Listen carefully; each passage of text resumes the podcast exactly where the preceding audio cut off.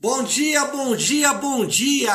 Graça e paz do Senhor Jesus seja com todos nós. Hoje é dia 6 de agosto de 2021. Seja muito, muito bem-vindo ao nosso devocional de hoje. E hoje o nosso tema é Deus faz o que quer.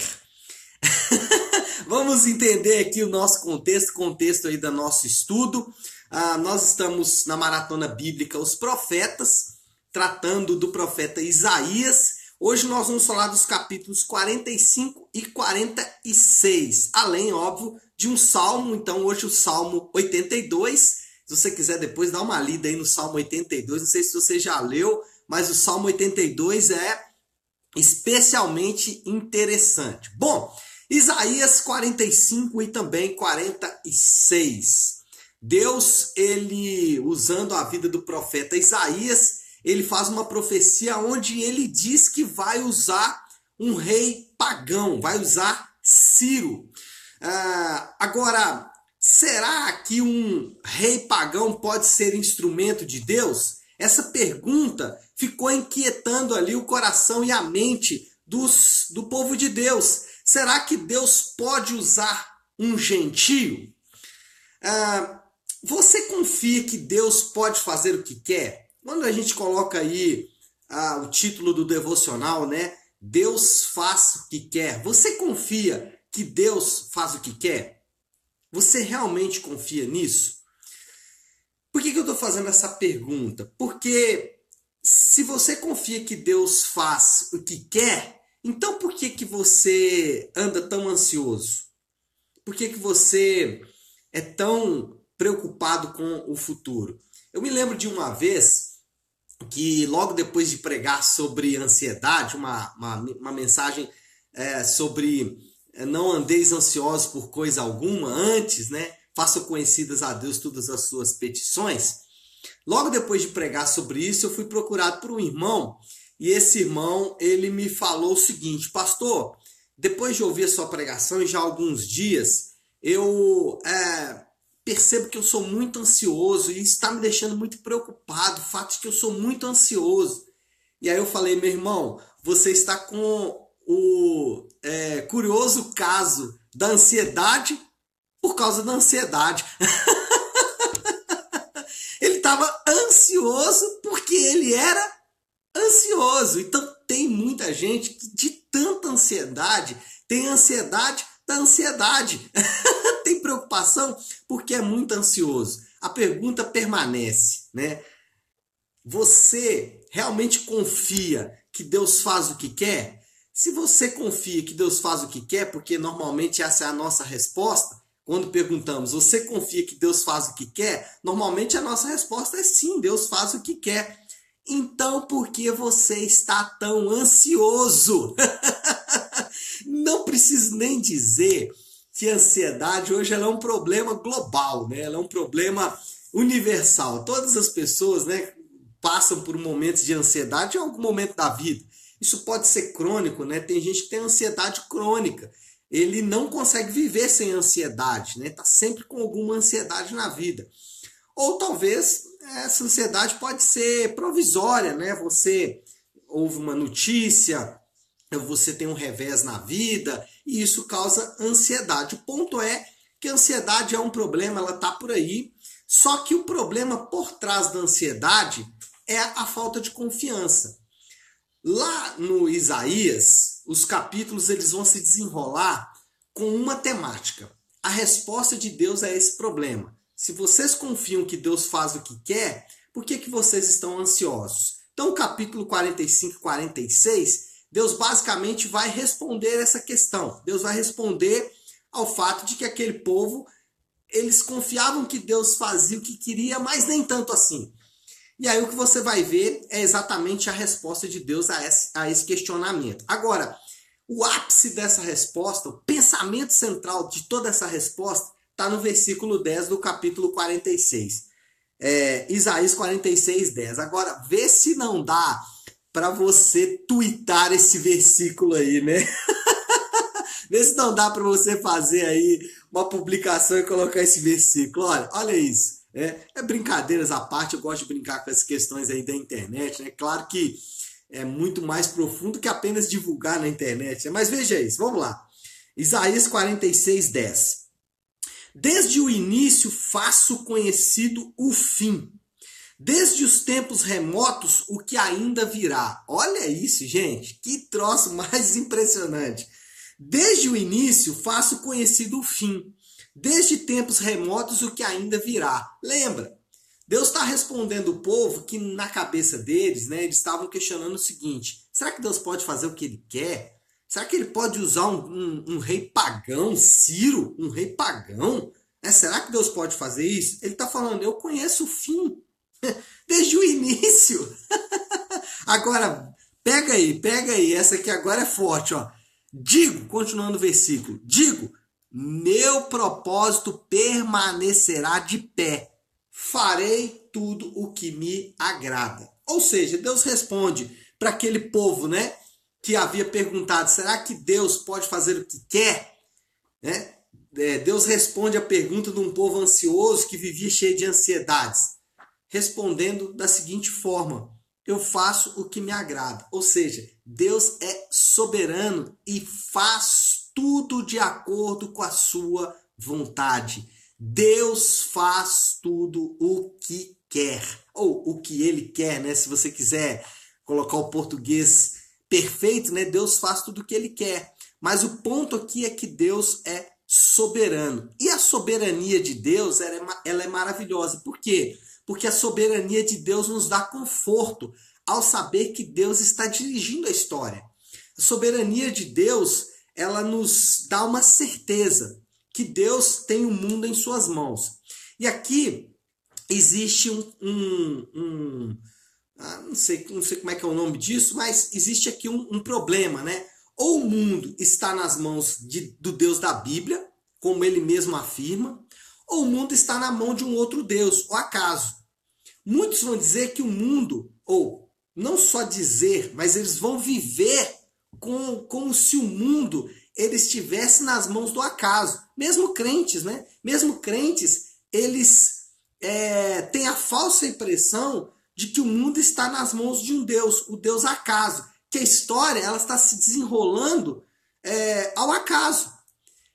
Então, ou você acredita que quem está dirigindo o mundo é o acaso, que é um Deus, ou você acredita que quem está dirigindo o mundo é o Deus da Bíblia. E aí você pode é, se acomodar, aí você pode é, receber conforto, você pode ficar confortável. Por quê? Se o Deus da Bíblia é o Deus que está dirigindo o mundo, irmãos, então pode ficar tranquilo.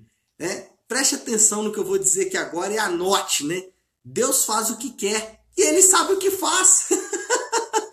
Deus sabe o que Deus faz o que quer e ele sabe o que faz. Então, na sua, na sua vida, é, tenha esse conforto. Deus está dirigindo todas as coisas. Deus está conduzindo todas as coisas. E Ele sabe o que faz. Ele faz o que quer e Ele sabe o que faz. A soberania de Deus também nos dá confiança no futuro, já que Ele pode cumprir as suas promessas escatológicas.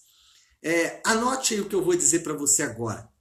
Quem faz o que quer, pode prometer coisas para o futuro.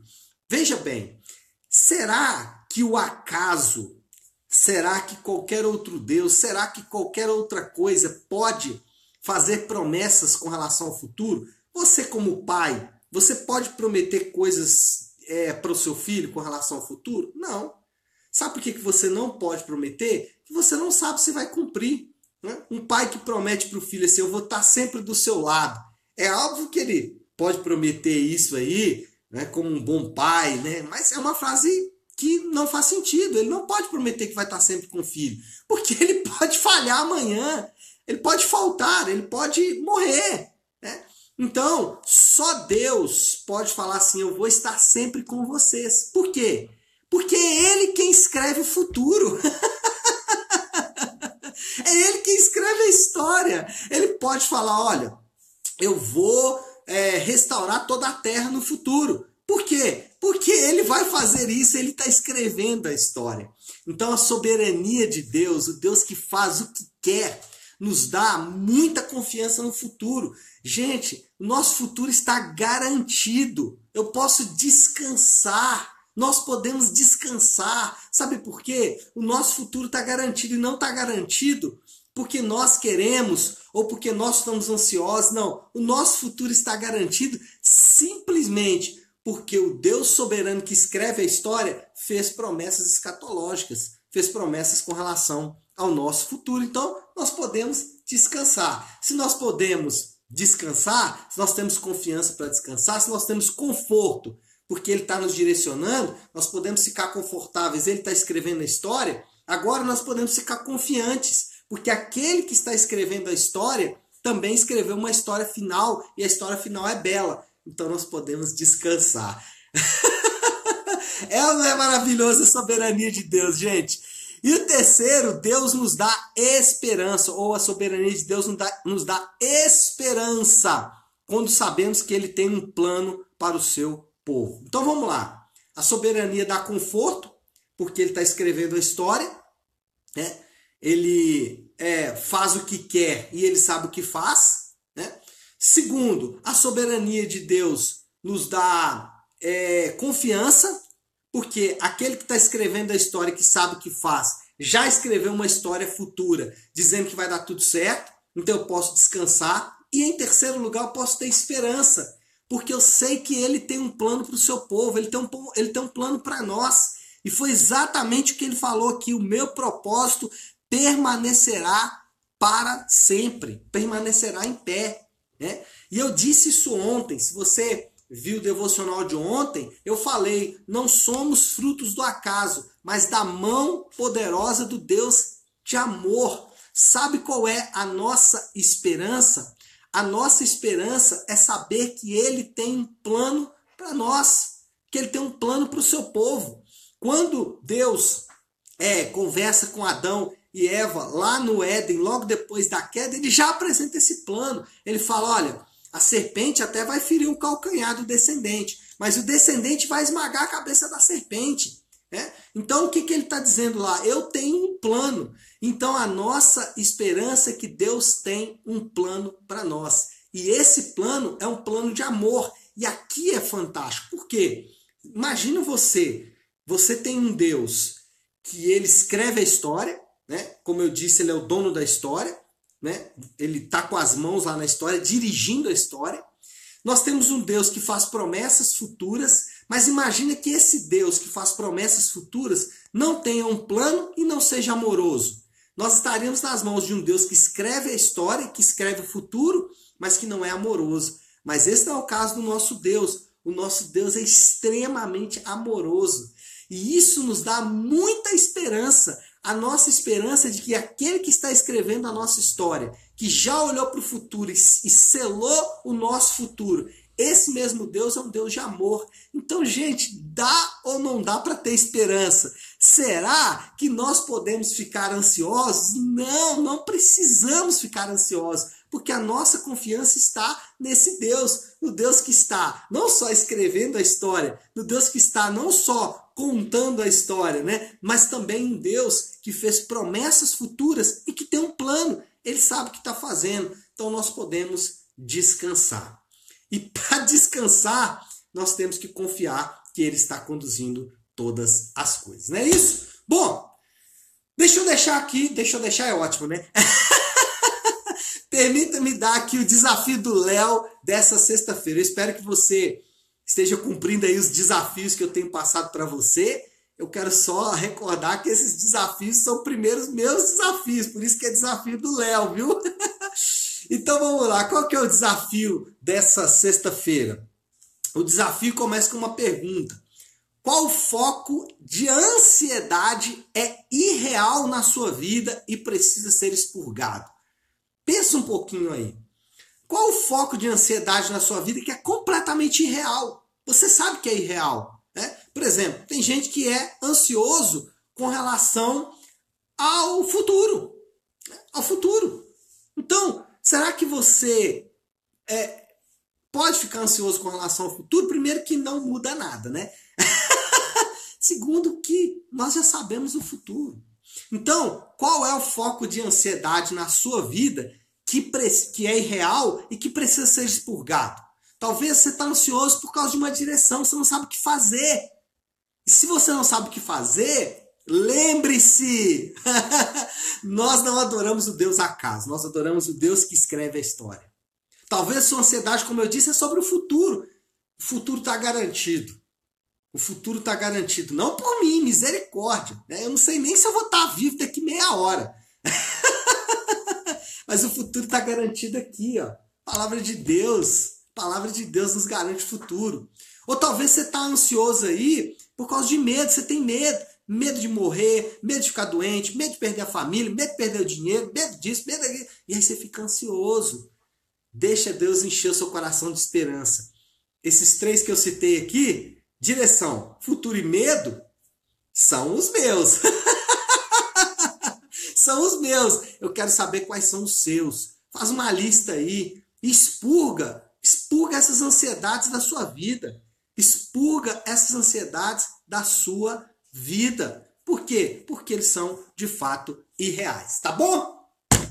Vamos orar? Vamos orar, vamos colocar tudo isso aí diante de Deus. Sexta-feira é dia de fazer a oração do Pai Nosso. Eu gosto, né? Não é dia de fazer a oração do Pai Nosso, não. É só porque eu resolvi fazer a oração do Pai Nosso hoje.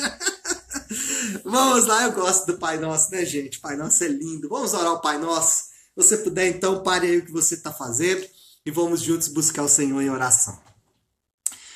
Pai nosso que estás nos céus, santificado seja o teu nome. Venha o teu reino, seja feita a tua vontade, assim na terra como no céu. Dá-nos hoje o nosso pão de cada dia. Perdoa as nossas dívidas, assim como perdoamos aos nossos devedores. E não nos deixes cair em tentação, mas livra-nos do mal, porque teu é o reino, o poder e a glória para sempre. Amém Amém e amém. Glória a Deus. Deus seja louvado, né, pessoal? Bom, vamos ficando por aqui então. Eu quero só dar aqui dois avisos importantes. Na verdade, vou dar um aviso só. Pronto, resumir os dois em um só. Domingo, 10 da manhã, nós temos o nossa nossa celebração de culto na Avion, né? Nós temos então o nosso culto às 10 da manhã na nossa querida Igreja Nave. No domingo, o nosso Kids e também o nosso Juniores volta a funcionar.